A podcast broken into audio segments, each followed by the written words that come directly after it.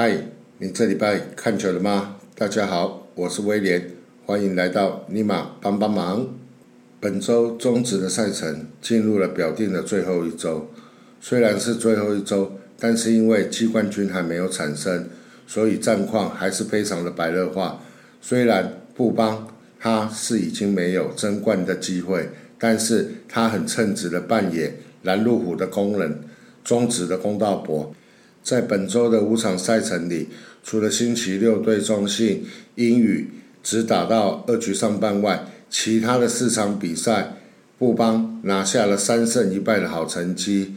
那布邦是如何扮演好蓝路虎中职公道伯的角色？我们现在就开始来聊一下这四场比赛的过程吧。八月十一星期三，在主场对战乐天桃园。双方派出的先发投手都是洋将，分别为欧菲登对决猛汉。猛汉四局上半因为处理内野滚地球，脚抽筋退场。布邦紧急推出吴世豪中继，临危受命缴出二点一局无失分好投，加上王正堂三分长打助威，最后布邦以五比三赢球。吴世豪相隔两年多再收胜投。并生涯首度获选单场 MVP，也打碎乐天上半季争冠的最后一丝希望。猛汉在投了三又三分之二局后因伤退场，那退场的时候他的失分是三分。吴世豪临危受命上来投了二又三分之一局，那只被敲出一支安打。那接替吴世豪投球的林义祥，他投了三分之一局。王卫勇。投了三分之二局，林奕豪投了一局，曾俊岳投了一局，这五位牛棚投手都没有失分。这场比赛在五位牛棚投手的齐心协力下，中场以五比三拿下了胜利。在这场比赛的过程中，我们隐约可以看出洪总对于下半季牛棚胜利组的一个调度，应该就是以吴世豪、王卫勇。曾俊岳为主，只是洪总在赛后记者会上所讲的一句话让我笑了出来。那句话是说，经过这场比赛，他发现吴世豪的球速以及控球都比去年要来得好很多。他在下半季会多多的使用吴世豪。我听到后，我不晓得该替吴世豪感到高兴还是悲哀。你们会问我，咦，威廉？胜利组的牛棚，你怎么少提到了洪文？那关于洪文的定位，因为他在隔天的比赛，他要假先发，所以关于他的定位，我会在下一场比赛的内容中跟大家聊聊。八月十二星期四在主场对战乐天桃园，双方派出的先发投手分别为张喜凯以及陈洪文。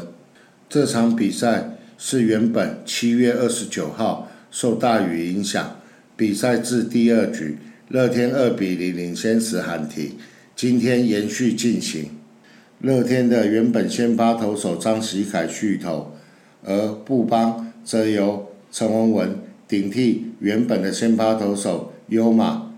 这场比赛乐天火力全开，全场三支全垒打，以十二比二。轻取布邦悍将，洪文在这一场假先发的比赛中，总共面对了十六名打者，总投球数是六十五颗球，好球数是四十六颗，被安打两支，被陈俊秀打了一支全垒打，那没有四坏球，夺三振是五次，唯一的失分就是被陈俊秀打出的两分全垒打，四局只失两分。坦白讲，是一个蛮不错的一个投球内容。我们先来看一下洪文本季中季以及后援出赛的比赛内容。在中季的部分，他中季的九场十点二局，那自责分是九分，ERA 是七点五九。而在救援的部分，他投了二十一场，总共投了二十点一局，五个则失。那 ERA 是二点二一，在复赛后，教练团已经把救援投手的工作交给了曾俊岳的一个情况下，如果去看洪文在中继上面的一个成绩，事实上是非常的一个不理想。所以在吴世豪有好的表现之后，教练团可能会有将洪文调往先发去做调整的一个想法。大家别忘了，下半季富邦的牛棚会再多一位郭俊麟。那郭俊麟因为刚开完刀一年，这一整年都在做复健，所以基本上应该是暂时不会再先发，应该是会把他安排在牛棚的长中继。所以我个人认为，洪文在下半季是非常有很大的机会是往先发去做调整。就如同洪文说的，不管在任何的位置，他都会尽力的帮助球队拿胜利。在此。我们就祝福洪文，不管在任何的角色，都能够发挥出他最大的实力。接下来，我们就来聊一下本周最精彩的两场比赛的第一场，那就是八月十三号星期五在主场对战中信兄弟。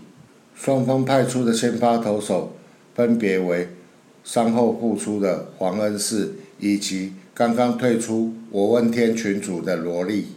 中信兄弟在这一场比赛之前，他的蜂王魔术数字为 M 四。这一场比赛双方互有领先，六局结束时，双方打成五比五平手。关键的八局下，布邦靠着高国辉、张进德双双敲安，攻下超前分，中场就以六比五一分之差击败中信兄弟。但是同时因为另外一地的统一败给乐天。中信兄弟在这一场比赛之后，上半季的封王数字降到 M 三。这场比赛的 MVP 是在八局下打出胜利打点的张进德，而罗莉的部分，他主投了六局，失了五分，其中包括被王威成以及陈文杰各打了两次全垒打。在罗莉下场的时候，队友帮他打下了五分。所以让罗莉躲过了败投。各位有没有发现，罗莉在投的时候，竟然队友打了五分回来？我在想，罗莉最近新庄棒球场旁边的星巴克，他应该是贡献了不少，才能得到队友如此疼惜的火力。希望接下来要先发的月月，多少能够学一下，早日的脱离我问天群主。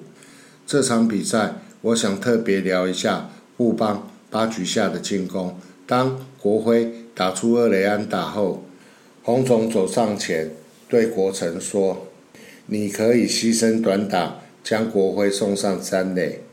你如果对你自己的打击有信心的话，你也可以正常打击，将国辉往前推进。”国成告诉洪总说：“我对我自己的打击有信心。”我会想办法将国徽往前推进。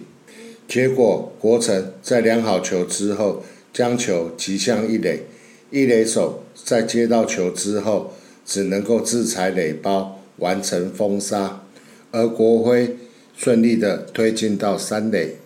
接下来就是阿德打出关键的安打，打回制胜分。我感觉在换了打击教练。以及纽纳斯上一军后，布邦整个打击观念上面有很大的一个转变。以前坦白讲都是打个人的，但是最近开始有团体战的感觉。希望这个团体战的感觉能够延续到下半季上。这场比赛是这个星期的第一场逆转胜的比赛，也是因为这一场比赛的内容。让我感觉到乡民所讲的没有压力的邦邦最可怕。坦白讲，这一场比赛之后，我个人是完全的相信了。以上就是本周前三场的比赛内容。让我们休息一下，再来聊聊本周另外两场的比赛赛况吧。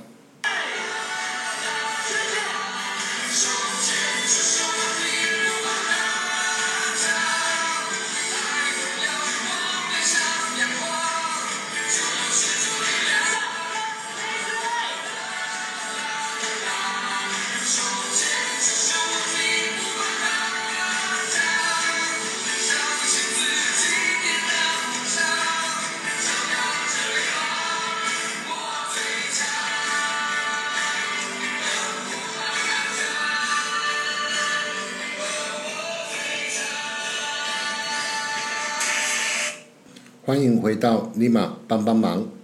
在星期五的比赛赛后，富邦球团发布了纽纳斯即将离开的消息。那纽纳斯因为岳母感染了 COVID-19 重症的关系，他必须要回去照顾岳母，所以星期五的比赛就是他在中华职棒的最后一场比赛。那球团的做法。只是将他下放到二军，并没有像之前的杰斯或者是邦威一样直接注销。纽纳斯本人也有说，在他处理好岳母的事情之后，他会回来帮忙不帮悍将。但是依照目前政府的法规，回来之后还必须先隔离十四加七，所以最快。纽纳斯如果回来效力不邦悍将，也要九月底了。我个人是没有抱持的太大的希望，就诚如洪总所说的，下半季就以罗莉、猛汉、优马三位洋将为主，这样子他也省去了哪位洋将什么时候该升，哪位洋将什么时候该降的一个困扰。在此祝福纽纳斯的岳母。能够身体健康平安。接下来我们就来聊本周的第四场比赛内容。八月十四星期六主场对战中信兄弟，双方派出的先发投手分别为美国队长罗杰斯以及尤廷威。赛前应该五点正式开打的比赛，已经因为整理场地的关机延后到。六点十五分才正式开打。一局上，中信靠着王威成、陈文杰和詹子贤连续安打，以及国林的失误攻下三分。布邦在一局下马上有了回应，国林打出了一分打点的安打后，范国成在大雨中打出了左外野的两分全垒打。这一支全垒打。也是新庄棒球场成立的第一千三百支全垒打，一局下结束，双方比数为三比三。二局上打到陈家驹时，比赛因为现场的雨势过大，而且没有趋缓的迹象，新庄球场已经有多处积水，主审宣布这场比赛应予保留。这场比赛虽然只打了一局，但是让我感动的是。在一局上虽然丢了三分，但是在一局下布邦攻势马上回进了一个三分，让比赛重新回到了原点。这种马上反击的能力，才是一支强队该有的一个表现。谢谢国成。而这一场英语保留的比赛，联盟最后安排是在下周四八月十九号在新庄。再从二局上重新开始，而本周的另外一场精彩的比赛，八月十五星期天在新庄对战统一狮队，双方派出的先发投手分别为江承彦以及陈世鹏。世鹏主投六又三分之二局，失了三分。亲爱的队友，在世鹏主投的过程中。帮他打回了两分。世鹏，你星巴克的咖啡请的还不够哦。布邦靠着八局下阿德与满垒时打出清垒的二垒安打，五比四逆转气走统一狮队。这场比赛的焦点是在九局下半，悍将的捕手阿德因为对主审的好外球判决有所抱怨，而被主审吴家伟驱逐出场。而统一师最后一个出局的代打林俊汉，也在他被三振之后，直接怒甩他的球棒，表达他对主审好坏球判定的一个不满。我们都知道，好坏球的判定就如同皇后的贞操一般，是不容许被质疑的。但是，当有争议时，联盟是不是可以建立一个机制？利用球场间的 K 用，在事后做个检视，针对有问题的判决提出审核。一场比赛如果过多的好坏球误判，那是不是可以做出一个惩处，例如下放二军等等？唯有建立一套良好的奖惩制度，才能够减少好坏球误判的机会，让比赛回归到公平的情况下比赛。最后，本周的五场比赛，布邦终于不是只会打顺风球的布邦，布邦终于也能够坚持到底，反败为胜。本周的布邦在没有压力的情况下拿下了三胜一败，更难能可贵的是，分别打败了目前在争上半季冠军的兄弟和统一各一场。希望能够记住这一种。没有压力下打球的感觉，在状元江少庆的加入后，好好的挑战下半季的总冠军。以上就是本周的节目内容，希望你们会喜欢。我们下周见，拜拜。